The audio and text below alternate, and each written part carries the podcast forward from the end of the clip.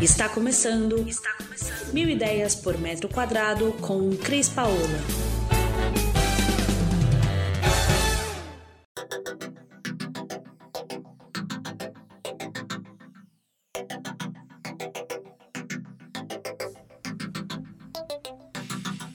Olá, Cris Paola, direto aqui para você do nosso canal de podcast.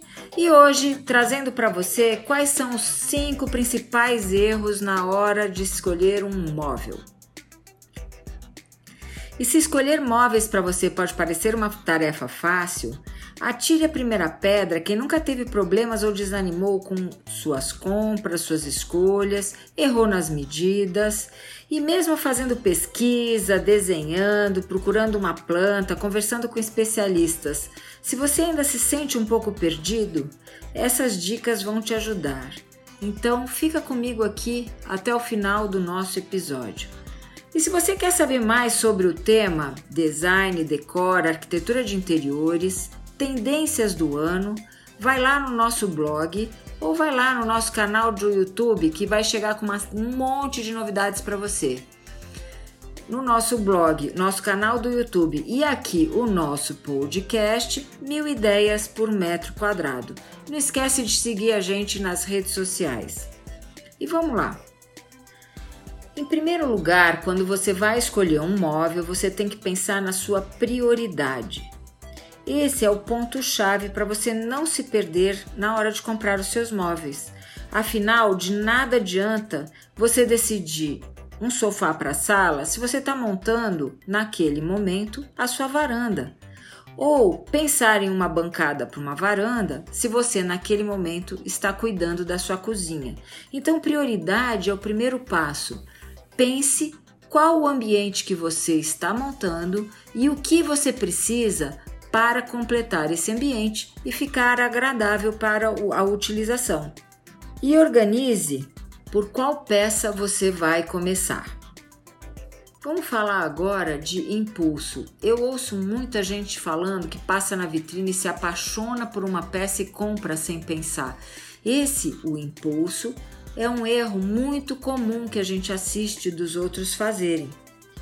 Na hora de comprar qualquer coisa, e isso ocorre com muita frequência, a compra por impulso, e a gente sabe que hoje 75% das compras, isso é dado de pesquisa, é feito por impulso, pode ser um problema, porque você pode não conseguir devolver e a peça pode ficar maior ou menor ou não ter nada a ver com aquele espaço que você está montando.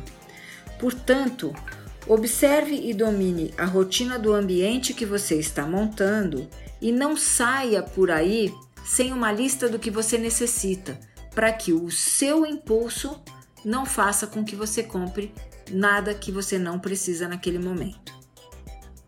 Moda. Vamos falar desse tema de moda? A gente sabe que todos os anos a gente recebe as tendências do ano e que são tendências que são estudadas em função do nosso comportamento, do nosso dia a dia. Isso é bacana. Geralmente elas são bem organizadas e, e é legal de avaliar quais são as tendências do ano. Porém, a moda no design é, de interiores, ela muito mais rápido do que a moda nas roupas que a gente usa, ela vai embora. Então, preste atenção o que você vai comprar, se ele está só na moda temporária ou se ele é uma peça de design exclusiva, bacana, diferenciada, que você vai colocar no seu ambiente e para sempre ela vai estar ali valorizando o seu espaço. Tome cuidado com cores também. Quando o objeto é possível de ser repintado ou de ser trocado o tecido, valeu a cor da moda. Se não, opte sempre por cores pastéis ou que sejam harmônicas com o seu ambiente e com o estilo que você escolheu. Preço. Preço, gente, é uma coisa que eu sempre discuto e alerto de que nem sempre o melhor custo-benefício para um móvel pode ser o que você está precisando. Vamos dar alguns exemplos aqui em que o preço não deve ser o primeiro passo. A cama que você dorme, o sofá que você senta, que você tem no seu home theater. esses são itens, uma mesa de home office, uma cadeira de home office, agora então, elas têm que ser valorizadas de uma maneira que você consiga ficar horas sentadas e se sinta bem.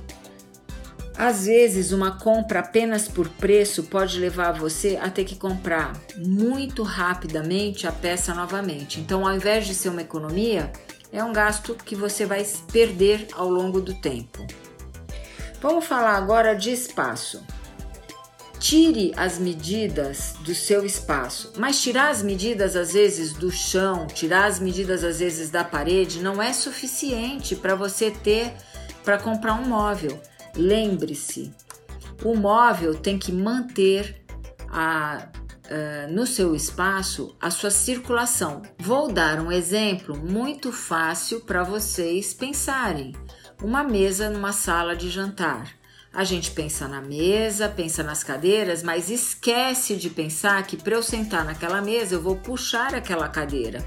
Portanto, o espaço de abrir a cadeira junto à mesa é tão importante quanto a escolha daquela mesa.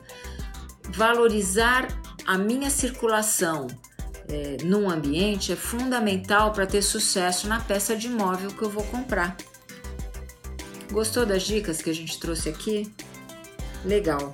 Não perca então os nossos episódios de podcast aqui no nosso canal Mil Ideias por Metro Quadrado e acompanhe a gente nas redes sociais. E eu queria aproveitar hoje para mandar um beijo para quem está nos acompanhando nos Estados Unidos, Alemanha, Singapura, Portugal, Irlanda, Holanda e Croácia. Estou adorando ver essa audiência no meu canal. Um beijo grande para todos vocês.